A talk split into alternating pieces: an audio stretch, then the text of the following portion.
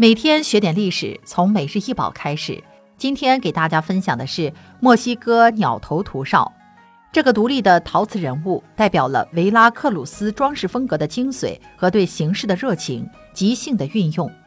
宽阔的姿势，向外伸展的肘部和双手放在臀部上，传达着力量的态度。与这种姿势的坚固性相对立的是，漂浮的从鸟头人形动物的头部伸出的奇妙的有角和羽毛的蛇。